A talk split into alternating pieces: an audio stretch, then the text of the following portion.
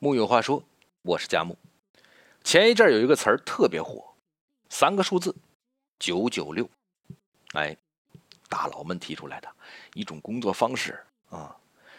可是九九六的这个事情啊，让我想到了一群人，什么人呢？穷忙族。这些人每天为了微薄的薪水奔波，日日重复毫无成长性的工作，很忙。但是也很穷，越忙越穷，越穷越忙。在这个时代，闲真的是很贵的，因为有闲，你能做很多事，可以赚钱、兼职，可以提升自己、升职加薪，可以拥有大自然、身心的愉悦，少看病，能省下一笔医药费，更可以陪伴家人。那是中国人心中最宝贵的财富。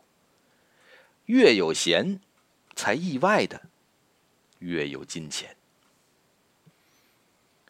有闲才能成长。听说过一句话：毁掉一个人最隐蔽的方式，就是让他忙到没时间成长。见过很忙碌的人，早晨六点钟顶着星星月亮出门，晚上十一点钟。披着星星月亮回来，洗完澡直接睡，快递拿回来一个星期都没拆，房间一个月打扫不了一次，过得好像很忙碌。他说自己像流水线上的机器，盲目的忙碌容易麻痹人，变成温水中的青蛙。认识一个在大型私企做人力的朋友，最开始当小专员的他。每天重复的开会，面试候选人，偶尔呢也帮领导做一下 PPT。啊，最开始的时候，他的 PPT 就是简约的白底黑字，说是简约美，其实就是没水平。这样的 PPT 在会议中很难吸引人。当时工作还不忙，他每天下班就泡论坛，研究各种素材动画，学习设计与配色。最近聊天，发现他当上了事业部的人力主管。我能猜到这结果，因为他摸透了 PPT 的技巧之后，当时公司所有高层的 PPT 都被他包揽了。他每次 PPT 的内容都会留意领导怎么写报告，无意中提升了逻辑能力、表达能力和写作能力。如今升职加薪，他说下一步就要开始学习剪辑。一个人应该有时间去休息、思考、精进，因为如此，未来才具备有钱的可能。下班后的空闲时间，其实决定了我们的成长速度，也决定了我们的钱包厚度。有闲，才能发现美。一个人忙碌久了，感觉也会迟钝下来，很难再留意到春花秋草、夏雨冬雪之类的四季之美。有闲是为了出走，去遇见美好。蒋勋带着朋友去吴哥窟的时候。朋友们第一眼看柬埔寨人的家都会吓一跳，因为那里连家徒四壁都算不上，他们连墙壁都没有。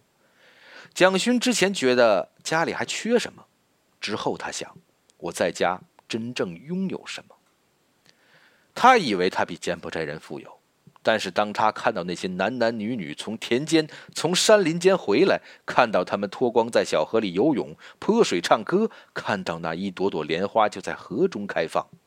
那一刻，蒋勋觉得他们比自己富裕太多了。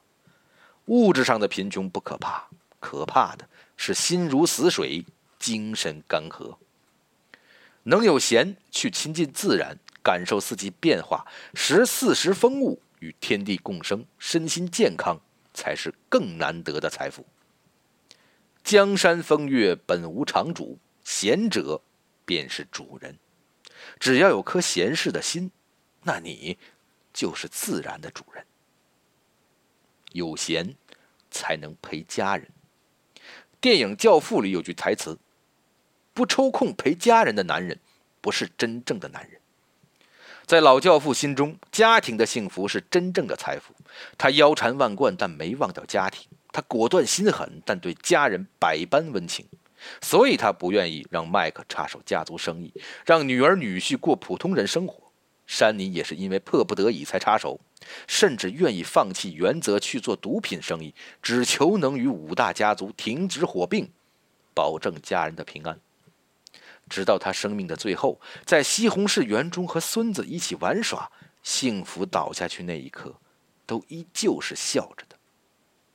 有些人家财万贯，却无幸福温情；有些人家徒四壁，却有天伦之乐。